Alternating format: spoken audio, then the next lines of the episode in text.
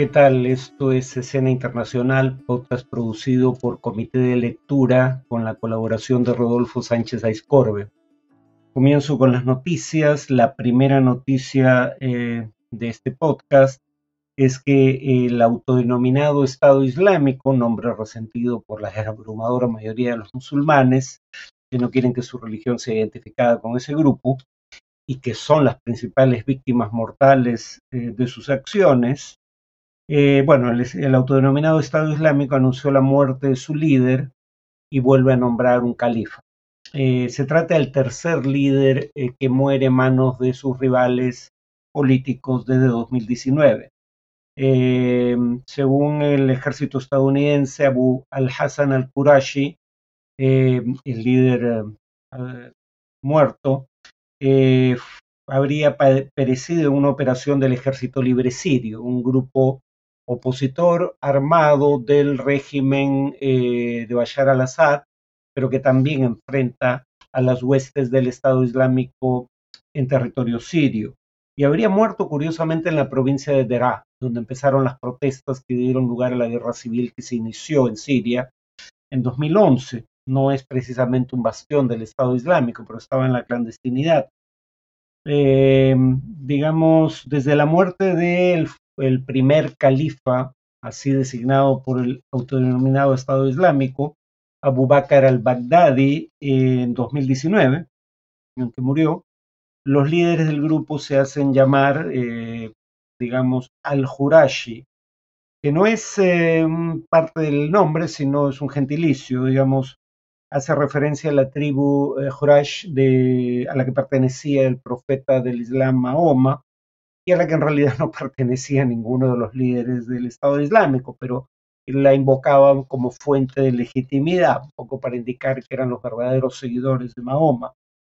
Tras la muerte del fundador, el primer califa, Abu Bakr al-Baghdadi en 2019, Abu Ibrahim al-Qurashi, siguiendo la nueva denominación, pues murió en febrero de este año. En ambos casos murieron por acciones del, eh, del ejército estadounidense.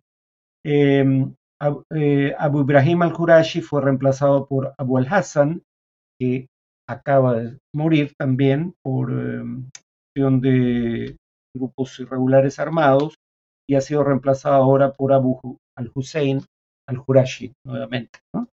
Em, esto se da en un contexto en el que si bien este grupo, a diferencia de Al-Qaeda, que en árabe significa la base y que pretendía coordinar distintos grupos de orientación yihadista, es decir, con una agenda político-religiosa transnacional, pero que no pretendía dirigir de manera inequívoca, eh, este grupo sí pretendía tener un califa, es decir, un líder a la vez político y religioso que fuera un líder supremo indiscutido. En la práctica, sin embargo, eh, ha sido tan vulnerado, tan diezmada la alta dirección de este grupo. Estamos hablando de que finalmente han sido asesinados tres de sus líderes máximos desde 2019, que, repito, en la práctica se han convertido en un émulo de Al Qaeda, es decir, ya no intentan funcionar para todo efecto práctico como una organización jerárquica y piramidal, sino como una red en donde hay nodos más importantes que otros, pero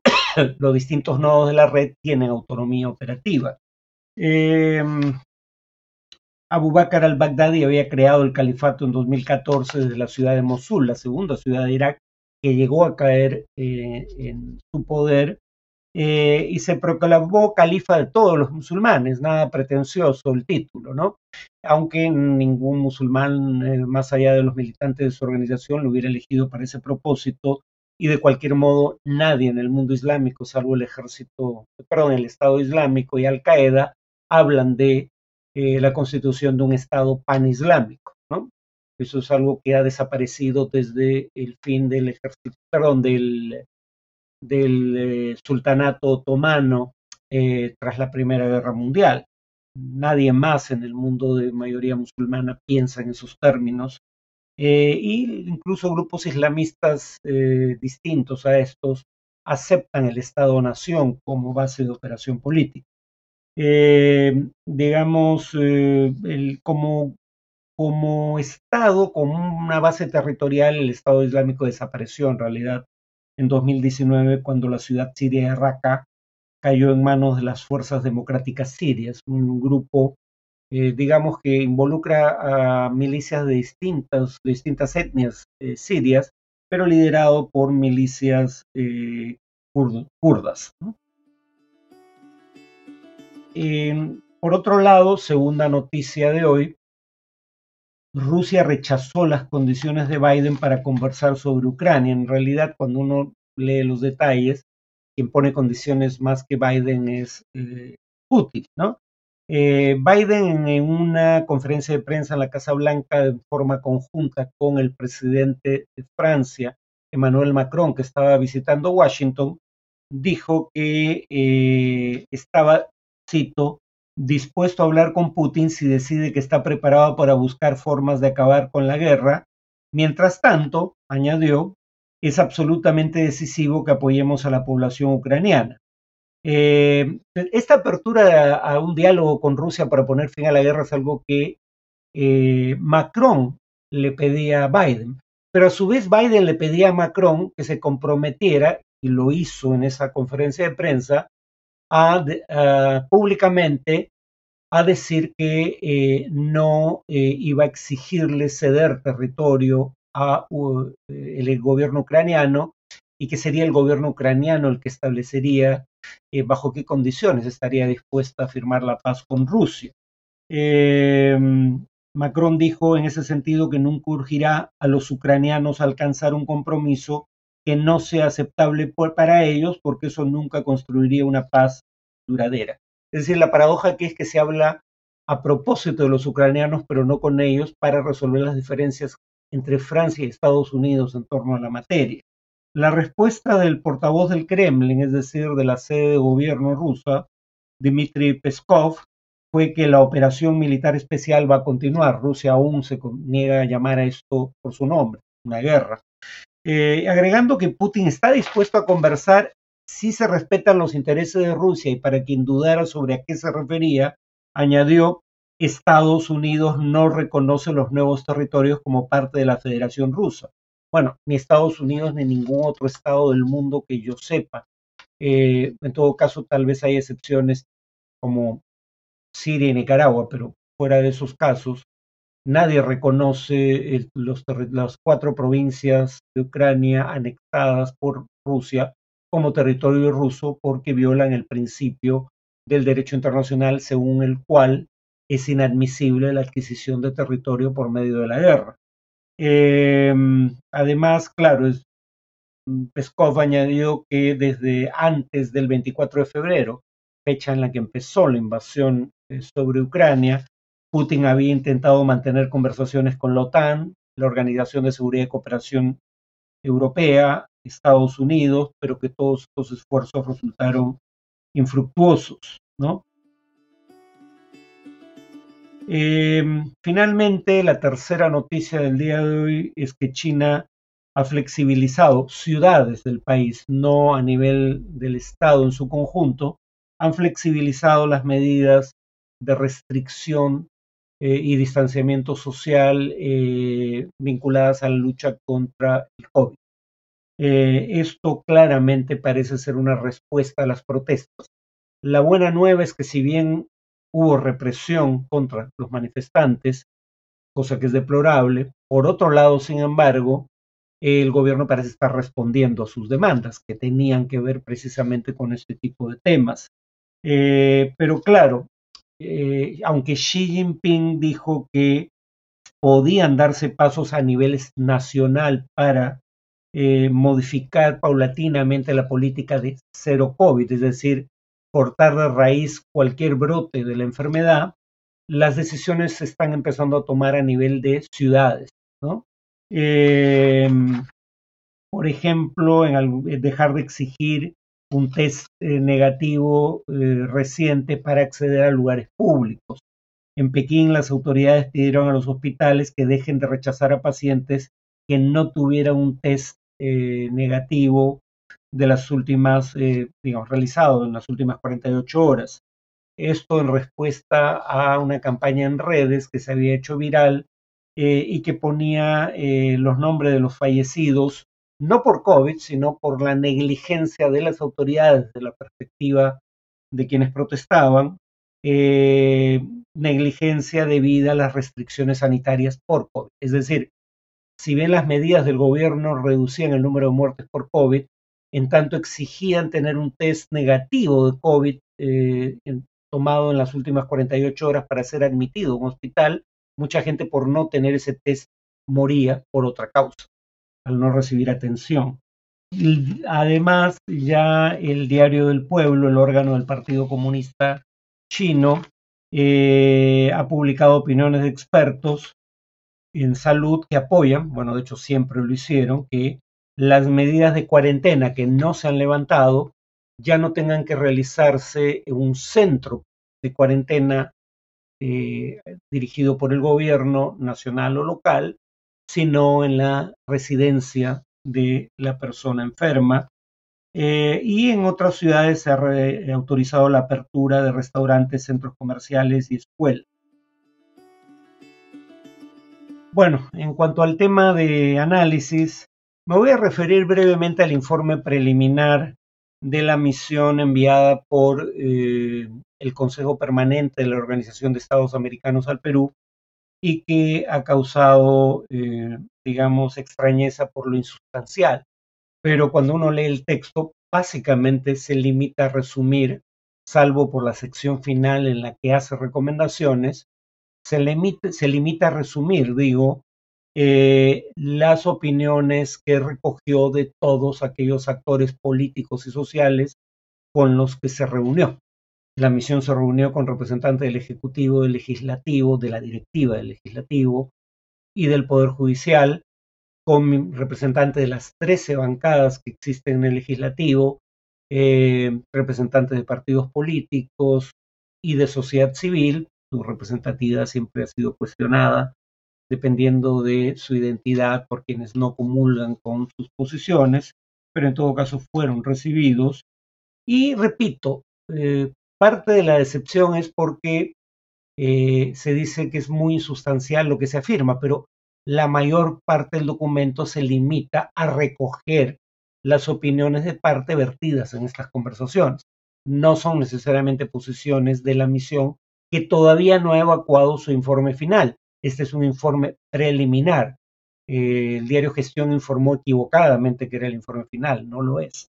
Em, el documento habla de un ambiente altamente polarizado, lo cual es cierto si nos remitimos a los actores políticos formales, es decir, eh, mayoría del Congreso y directiva de la entidad y el Ejecutivo, y tal vez, eh, digamos, la Fiscalía de la Nación, si se quiere, que ha formulado acusaciones eh, formales contra el presidente como líder de una organización criminal. Eh, o sea, hay una polarización política, repito, a nivel de actores políticos formales de, alta, de alto rango. Eh, pero el texto añade que esto conduce a un enfrentamiento cada vez mayor en la sociedad. Yo tendería a discrepar con eso. Eh, pensemos en una verdadera polarización, que es el caso brasileño. ¿Cuál es la gran diferencia entre lo que ocurrió en Brasil y lo que ocurrió en Perú? Que en Brasil la polarización era real en la sociedad como lo expresa el hecho de que en primera vuelta los dos candidatos que ocuparon los primeros lugares obtuvieran en conjunto alrededor del 90% de los votos. En el Perú, los dos candidatos que pasaron a segunda vuelta, sumando sus votos y hablando de votos válidos, no del total de votos emitidos, eh, no llegaban al 30%, eran ligeramente superior eh, al 25% del total de votos válidos. Eso demuestra que no había una polarización previa. La segunda vuelta generó una atmósfera de polarización, pero cuando uno ve encuestas en este momento, eh, eh, porque el texto hace referencia a las manifestaciones en favor y en contra del Ejecutivo, primero las manifestaciones, si, acaso, son llamativas por la escasa convocatoria que tienen. Ninguna ha tenido más de 5.000 participantes siendo generoso con la cifra. Eh, y en segundo lugar, cuando uno ve encuestas de opinión, no es solo que la mayoría de la población no se movilice ni a favor del Congreso ni a favor del Ejecutivo, sino que uno no aprueba a ninguno de los dos. El Congreso ni siquiera alcanza los dos dígitos de aprobación y el Ejecutivo merodea el 25% de aprobación, eh, pero además una amplia mayoría, más de dos tercios, eh, preferiría como salida a la crisis un adelanto de elecciones generales. ¿no? Pues, ¿qué tanta, ¿qué tanta polarización existe en la sociedad? Es discutible. De hecho, el, informe habla de que algunos actores manifestaron que esto implicaba el riesgo de violencia armada eh, y en general conflictividad social creciente de diversa índole. Cuando uno ve estudios sobre eh, conflictividad social, estos no tienden a ser particularmente pesimistas respecto a las perspectivas de conflictividad social, no hablemos ya de violencia social en el caso peruano. O sea, no coincide con las versiones de parte que recoge eh, la misión de la OEA. ¿no? Em, se discute el tema de los medios de, comunicación y nuevamente, esta no es la posición de la misión que aún no ha evacuado un informe final. Son las versiones que recoge de las partes. Y claro, de partes más cercanas al gobierno se recoge la versión de que hay una concentración en la propiedad de los medios, cosa que es objetivamente cierta, al margen de eh, lo que uno piense sobre lo que eso implica. Por lo menos en la prensa escrita claramente existe una concentración de medios. Eh, y bueno, ya algo más discutible, medios que son cuestionados por carecer de objetividad. Yo creo que hay un elemento de verdad en ello, en lo personal. Pero a su vez los medios cuestionan que el gobierno no concede entrevistas. Eh, cuando concede entrevistas lo hace a prensa extranjera, pero no incluye a medios peruanos, etcétera, lo cual claramente también es cierto. ¿no? Y la propia misión añade que incluso en la eventualidad de que los medios tengan estos sesgos que se le imputan, si bien pide que los medios tengan una cobertura constructiva e imparcial, eh, por otro lado dice que incluso el ataque eh, respecto a los sesgos de los medios, en la eventualidad de que fuera cierto, no justifica eh, la posibilidad de restricciones a la libertad de expresión. Em, en cuanto a las recomendaciones que formula, son de una generalidad que linda con lo banal. Habla de la conveniencia de eh, realizar un diálogo. Eh, este diálogo debería ser un diálogo formal que involucre a los poderes del Estado, los partidos políticos, representaciones múltiples de la sociedad civil que no existen singular, ¿no? No hay tal cosa como la sociedad civil. Hay infinidad de grupos de distinta orientación, con distintas agendas y áreas de interés. Eh, que este diálogo sea sin condicionamientos y que sea asistido por un tercero, no lo llaman mediador, que cumpliría más bien las funciones de facilitador o acompañante. Eh, y que sea apoyado por organizaciones internacionales si las partes lo estiman oportuno. ¿no? Sin embargo, hay un dato que se ha olvidado y es el hecho de que eh, si bien la propuesta añade que hay una tregua política en tanto se instala el diálogo, eh, la misión no ignora el riesgo muy realista, por cierto, de que ese diálogo sea infructuoso si, por suerte, al menos se inicia, cosa que tampoco está garantizada. ¿no? Eh, y entonces en ese caso hace una propuesta que parece relativamente razonable, que el Tribunal Constitucional eh, dice, ante la imposibilidad de acuerdos, eh, el Tribunal Constitucional, que es el guardián de la Constitución y cuya única responsabilidad es hacer que, hacer que se cumpla lo que estipula, sea el árbitro en última instancia de los conflictos entre los poderes del Estado. ¿no? Eh, creo que el gobierno va a ser quien tenga mayores dudas respecto a esta recomendación, teniendo en consideración que este Tribunal Constitucional fue elegido por una mayoría calificada del actual Congreso, que es su gran rival.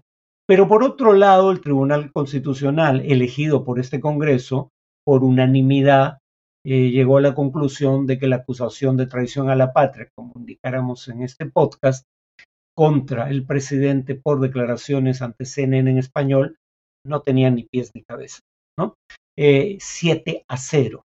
y el Congreso no tuvo idea más peregrina que devolver, en lugar de desechar una acusación que claramente no tiene fundamento, la ha devuelto a comisión, ¿no? Eh, o a la subcomisión que elaboró el informe, eh, donde se acusaba al presidente de traición a la patria. ¿Qué hará la, subcomisión eh, bajo estas circunstancias? Nadie lo sabe. Pero en todo caso, pese a que este Tribunal Constitucional fue elegido por el actual Congreso, que es uno de, de las partes involucradas en la polarización política, por lo menos la mayoría de este Congreso, eh, ha demostrado que no parece ser un mero instrumento de la mayoría del actual Congreso al darle la razón al Ejecutivo en este tema.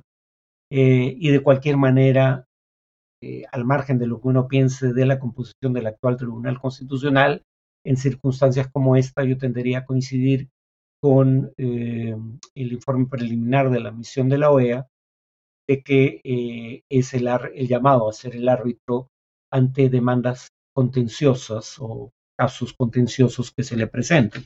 Dicho sea de paso, esta discusión interminable sobre los sesgos que podía tener la misión, primero el informe revela que no había mayor sesgo, si acaso, repito, pecó de banal, no de sesgada la las recomendaciones ¿no? Eh, formuladas pecaron de sesgadas, las recomendaciones formuladas por eh, esta entidad y eh, el único canciller al que se consideraba sesgado a su vez en favor del gobierno, el canciller argentino Cafiero, finalmente no formó parte de la comisión y no vino al Perú. ¿no? Bueno, eso es todo por hoy. Nos vemos en el siguiente podcast.